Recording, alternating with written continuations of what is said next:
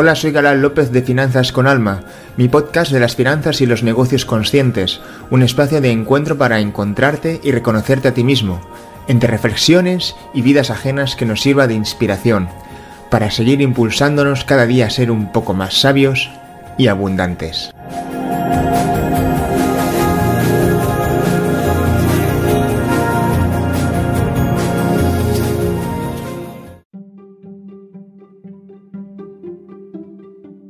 Una de las claves para conocerse a sí mismo es a saber qué tipo de, de persona eres. Es decir, hay personas que son mucho más racionales y otras que son buscadores de, la esencia. Yo me consideraría de ese segundo grupo. son personas que necesitamos, vamos a decirlo así, buscar ah, la, la esencia, de las cosas, la esencia de los lugares, la esencia de las personas. Puede parecer un término bastante abstracto, pero en realidad eh, viene a ser aquello que te hace que te hace retener eh, la autenticidad más allá de las capas que luego desarrollamos a lo largo de la vida, ¿no? Las ideas preconcebidas, las etiquetas, los prejuicios, los miedos, tu identidad arraigada. Una de las cosas que, por ejemplo, a mí personalmente me ha perturbado desde muy joven es eh, el sentirte que los propios de tu tierra te rechazan, ¿no? Eh, lo que lo, que sacude todavía en pleno siglo XXI en Europa, que es el nacionalismo, ¿no? Eh, que yo lo diferencio del patriotismo. Por ejemplo, el patriotismo es, bueno, es, una, es un amor de apego a tu lugar, eh, pero de manera sana, porque es inclusivo, no juzga a los demás o el que es distinto ni nada por el estilo, ¿no? Es integrador. Y luego está ya lo que es el nacionalismo, que es el lado oscuro de ese, de ese patriotismo, ¿no? Que es, es reaccionario, es victimista, eh, es tribalista, ¿no? Es endogámico. Um, y yo siempre me he sentido, yo he nacido aquí en Barcelona, Cataluña. Es una, es una bella tierra, tenemos de todo, tenemos buen clima, buena gastronomía, tenemos lugares preciosos. Pero yo me acuerdo que hace muchos años eh, vi una entrevista, creo que era, no sé si acuerdas, de Eduard Punset, el famoso divulgador científico catalán, que creo entrevistó a un psiquiatra estadounidense. Uh, sobre qué, para qué era para él la, felicidad, ¿no? Y, dijo, que había hecho estudios sociológicos al respecto, ¿no? Y llegó a una conclusión que puede ser para algunos muy controvertida, ¿no? Pero creo que tenía un gran peso, eh, de verdad, o sea, en, la, en, su conclusión final, ¿no? Y es el hecho de que decía, bueno, es que aquí en Estados Unidos, eh, por norma general, las personas que son de izquierdas eh, tienden a ser más infelices que las que son de derechas. ¿Vale? Esto es lo que dijo él. Dirá, pero bueno, ¿qué estás diciendo, no? Prejuicioso, ¿no? Dirían muchos, ¿no? Si lo escuchasen.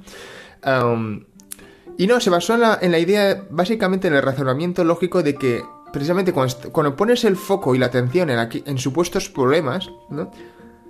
Pues en los problemas típicos que en los que pone hace hincapié constantemente la izquierda, ¿no? La desigualdad social, económica, esto, lo otro, la falta de representación de las minorías, o sea, el cambio climático, tantos problemas supuestamente, ¿no?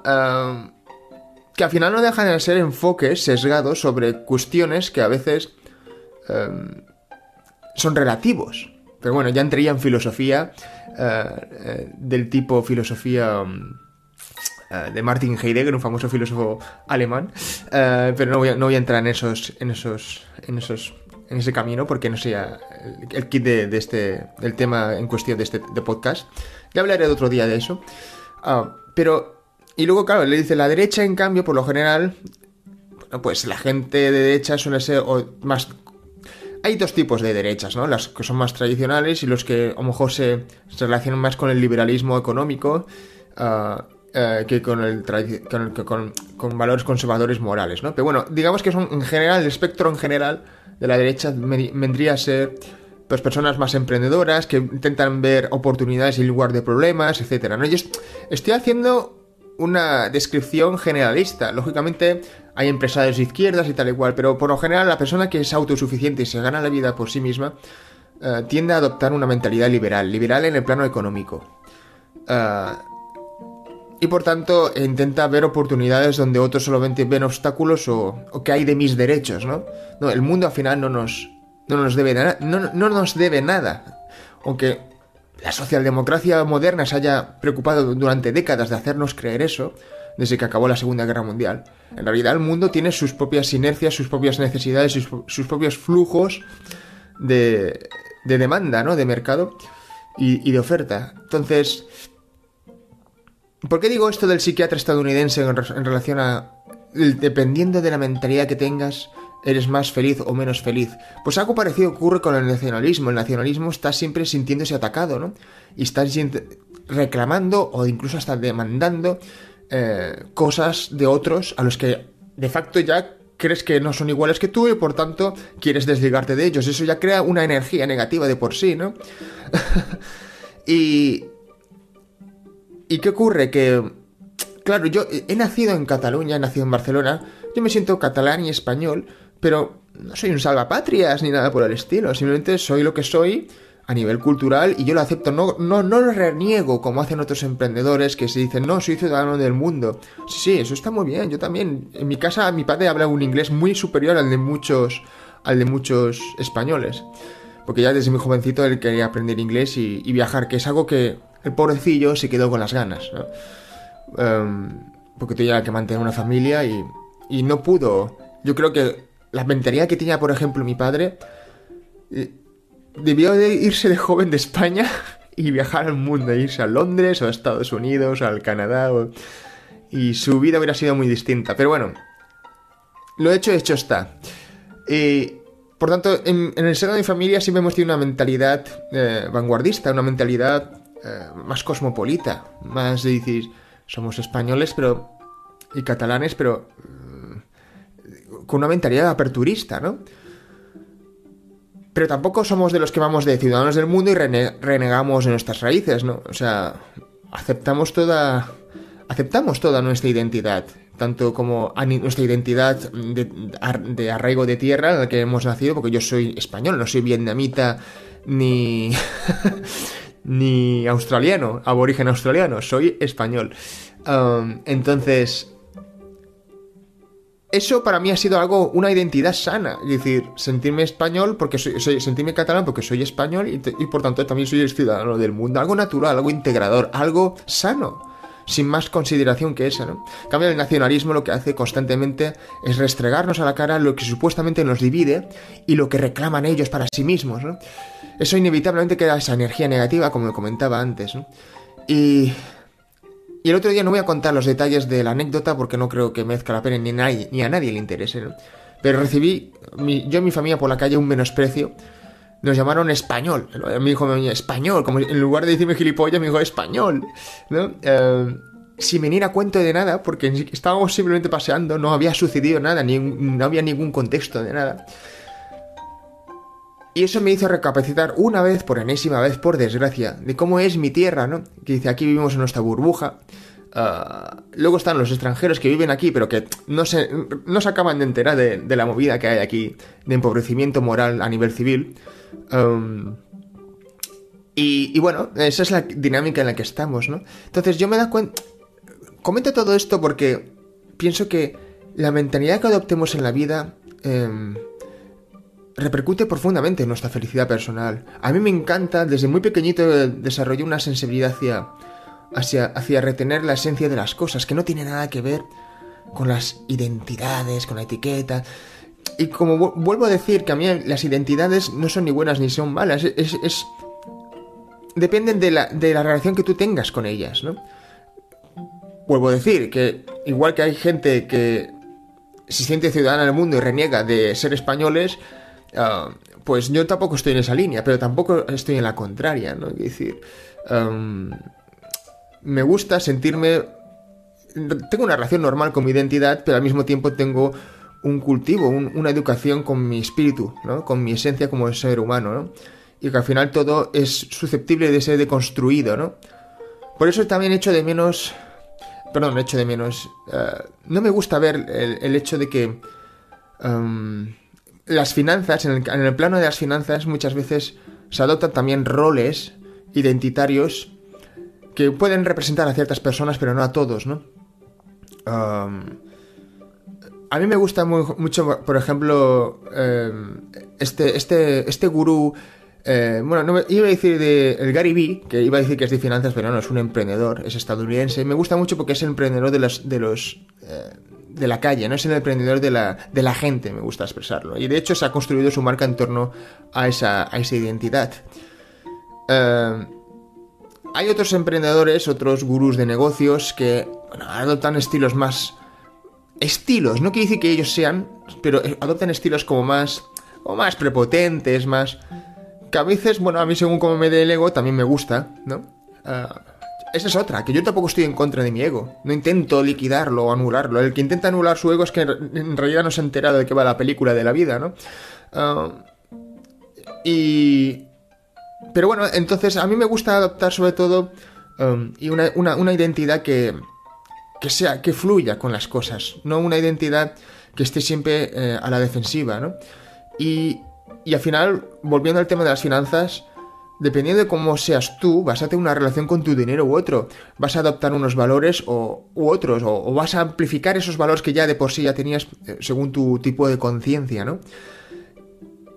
Y, por ejemplo, en el caso de Gary Vee, pues vosotros lo seguís en redes sociales y es, profundamente empático. Yo he tenido colegas emprendedores que me han juzgado moralmente sin mostrar mucho interés por mi vida y mis bloqueos personales, ¿no? Y luego, y luego van de, que están ayudando a los demás, ¿no? Chico, tienes que mejorar. y luego también he encontrado otros que han sido muy desinteresados, ¿no? Y se nota ahí que realmente hay una humanidad detrás que más sólida, ¿no? Más empatía, ¿no? Yo creo que vivimos una sociedad muy egoísta, eh, y que y que falta, falta empatía, pero la empatía al final si no viene desde el corazón eh, la podrás simular durante un tiempo, pero al final se descubrirá quién eres, ¿no? Eh, si no la llevas en, tu, en, el seno de tu corazón. Y por eso creo que es muy importante conectar tu, tu, dinero con, con, tu parte más auténtica, con tu, con, tu, con tu esencia como ser humano. Eso es un proceso que no es fácil, porque vivimos una sociedad muy acelerada, muy acelerada, con mucha información, muy competitiva, ah, pero yo creo que el camino de la búsqueda de nuestro ser es el camino. Hay otros que adoptan el camino del sufrimiento, del esfuerzo arduo, de la ultraproductividad. Ese es el camino que, bueno, los que son más terrenales adoptan y hay quienes han logrado eh, consolidarse en esa fórmula eh, de filosofía de vida y, por tanto tiran para allá, tiran millas hacia adelante con, esa filosofía. Pero luego hay muchos otros que necesitamos seguir explorando. Yo creo que la exploración de nuestro ser dura hasta que estiramos la pata en esta vida terrenal. No creo que dure eh, hasta cierta edad, ¿no? Eh, lo que son los estándares sociológicos que por lo general se han, se han aceptado en términos generales y relativos en la sociedad, que son a los 30 te casas, a los 35 hijos, no, no, bueno, antes, ¿no? bueno, ahora ya sociológicamente es, evidente que los hombres ya, ni las mujeres tenemos hijos ni a los 40 años, ¿no? Ah, por razones sociológicas que ahora no voy a entrar en detalle, pero, pero sí que es cierto de que, bueno, uh, al final, el, la, búsqueda, el, autodescubrimiento de nuestro ser, es un camino precioso que sí, que hay... Eh, tiene incertidumbre y no siempre se nos va a comprender en nuestro entorno, pero es que ese debe ser el camino. O sea, lo insensato es meter la cabeza bajo tierra e intentar simplemente adoptar estrategias de supervivencia, que es lo que hace mucha gente. Y luego cuando llegan a los 65 años parece que tengan 80, porque se han pasado la vida quemados e infelices, solamente intentando apagar fuegos. ¿Cuántas personas conocemos así? ¿Por qué si no los índices de depresión, de, ansiedad, de estrés son tan altos y cada vez más en, Occidente? Algo no estamos haciendo bien. Tenemos todo a nuestro alcance. Yo estoy hablando a través de un, formato de comunicación que se llama podcast, que puede escucharlo mucha gente a través de redes sociales. Yo espero que lo escuche con más tiempo, eh, con el tiempo más gente todavía, ¿no? Pero esto no lo podían hacer nuestros padres o abuelos hace pocas décadas. Y en cambio aún así somos infelices. ¿Qué está pasando? ¿no? Es decir, eh, veo personas formadas con un alto poder adquisitiva infelices. Eso me parece una auténtica aberración, ¿sabes? ¿Cómo puede ser cuando las personas en, el tercer mundo eh, son más felices a pesar de las dificultades materiales? No sé, eh, ahí lo dejo, ¿no? Yo creo que tiene que ver un poco con todo esto que, he estado hablando todo el rato. Un poco como qué, mentalidad adoptamos a lo largo de la vida. ¿Con quiénes nos rodeamos? ¿Qué, ¿Qué, tipo de identidades adoptamos? ¿Esas identidades reflejan, hacen más despejo de nuestra esencia como seres humanos? ¿O lo único que nos hace son marionetas de lobbies de poder, de eh, colectivos eh, sociológicos endogámicos? No, yo creo que somos mucho más. Pero claro, nuestra mente racional nos, la, nos hace jugadas muy malas. Nos, nos hace perdernos en el laberinto de nuestro ego. Y no nos ayuda a conectar con nuestra esencia muchas veces, ¿no? Así que ahí lo dejo. Eh, yo te invito a que, si estás escuchando este podcast hasta aquí, pues visites mi página, finanzasconalma.com. Ahí ofrezco, mis, servicios de, autodescubrimiento para conectar tu esencia con tu, dinero y ayudarte a gestionar mejor tus finanzas personales y, tus inversiones. Y nada más, lo dejo ahí. Hasta el siguiente podcast.